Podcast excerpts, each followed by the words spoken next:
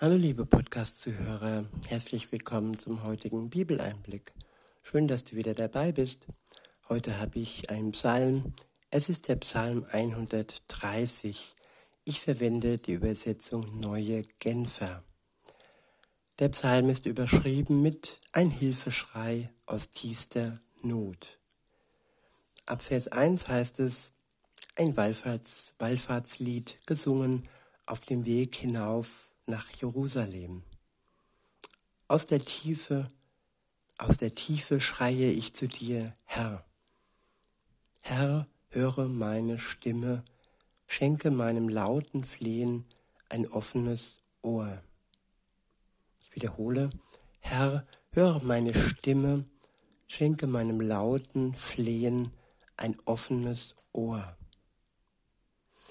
Ja, zu Gott können wir laut flehen. Er hört uns und er wird auf unser Flehen antworten. Wenn wir rein sind, wenn wir vor ihm alles ähm, bereinigt haben, nicht wir selbst durch unsere Kraft und Stärke, sondern durch das, was Jesus für uns tat. Er hat für uns bezahlt. Er kann uns reinigen durch sein Blut alles, was nötig ist, ist passiert. Alles, was nötig ist, müssen wir nur noch, dürfen wir nur noch in Anspruch nehmen. Wir haben das, was wir nehmen können, das Geschenk der Erlösung, der Befreiung. Und dann, wenn wir dann frei sind, dann können wir zu jeder Zeit zu Gott flehen, leise, laute, leise, laut. Er wird uns hören. Nur wenn wir ja in einer unbereinigten Beziehung zu Gott sind, dann ist er trotzdem ja mit einem Blick auf uns gerichtet.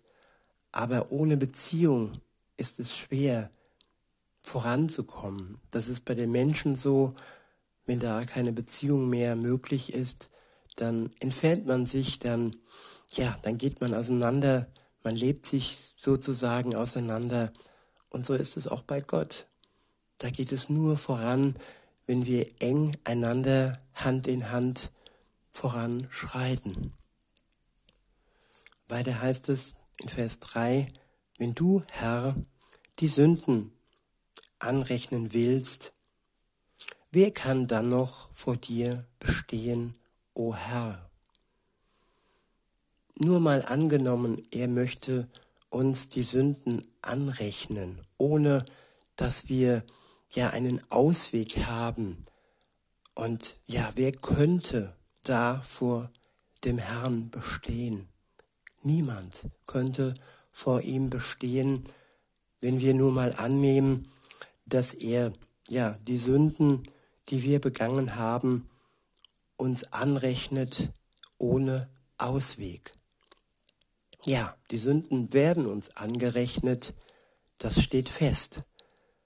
Aber im nächsten Vers heißt es, doch bei dir gibt es Vergebung, damit die Menschen dir in Ehrfurcht begegnen. Ja, der Ausweg heißt Vergebung. Der Ausweg heißt Erlösung, Befreiung, Freispruch durch die Tat Jesu Christi für uns nicht durch irgendetwas, das wir hätten leisten können oder leisten würden. Nein, er hat es für uns vollbracht. Die Vergebung gibt es aus Gnade, aus purer Gnade, damit wir Menschen Gott in Ehrfurcht begegnen können. In Vers 5 heißt es, ich hoffe auf den Herrn. Ja, aus tiefster Seele hoffe ich auf ihn. Vor der Hoffnung braucht es Vertrauen.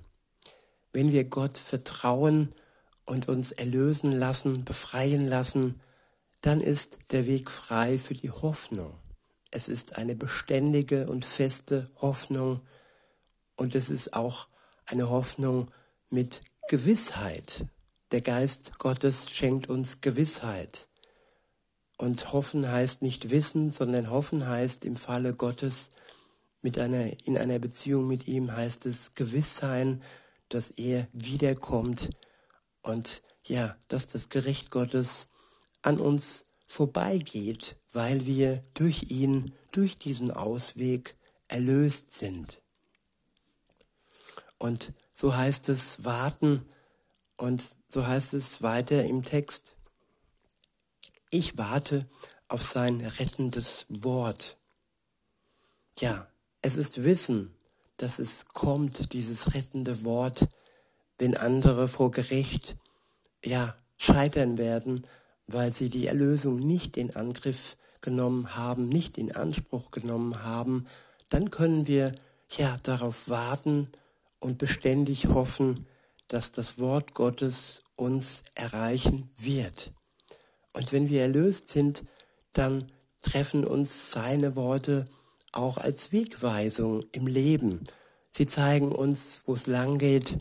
Sie zeigen uns, was schiefgegangen ist. Und sie geben uns alles, was nötig ist, damit wir das Ziel erreichen. Jesus Christus, der wiederkommt und, und uns dann zu sich zieht und holt. In Vers 6 heißt es, von ganzem Herzen sehne ich mich nach dem Herrn, mehr als die Wächter sich nach dem Morgen sehnen, ja mehr als die Wächter nach dem Morgen. Ja, die Wächter wissen, der Morgen kommt. Und umso mehr können wir gewiss sein durch den Heiligen Geist, dass Jesus kommt.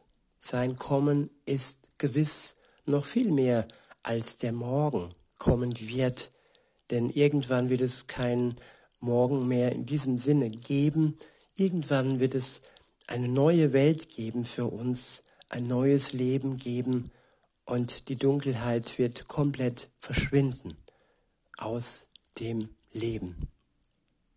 In Vers 7 heißt es, Israel hoffe auf den Herrn. Denn der Herr ist voll Gnade und immer wieder bereit, uns zu erlösen. Ja, gerade jetzt und heute braucht Israel wieder die Erlösung Gottes. Wenn man sich anschaut, was in diesem Land im Moment vorgeht, wie viele Menschen im Krankenhaus sind, und wenn man genau hinschaut, ja, dann entdeckt man die Wahrheit. Wenn man fragt und nicht nur einfach alles hinnimmt, was uns die Medien so vorgaukeln, dann sehen wir ganz genau, dass Israel Gottes Erlösung sehr, sehr nötig hat im Moment. Und Gott wird zu seinem Volk stehen. Es ist sein Augapfel.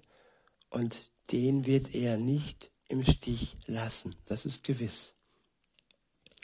Im letzten Vers heißt es, er allein wird Israel erlösen vor allen seinen Sünden. Ja, und wer auf Jesus vertraut, der wird erlöst werden von allen seinen Sünden. In diesem Sinne wünsche ich euch noch einen schönen Tag und sage bis denne.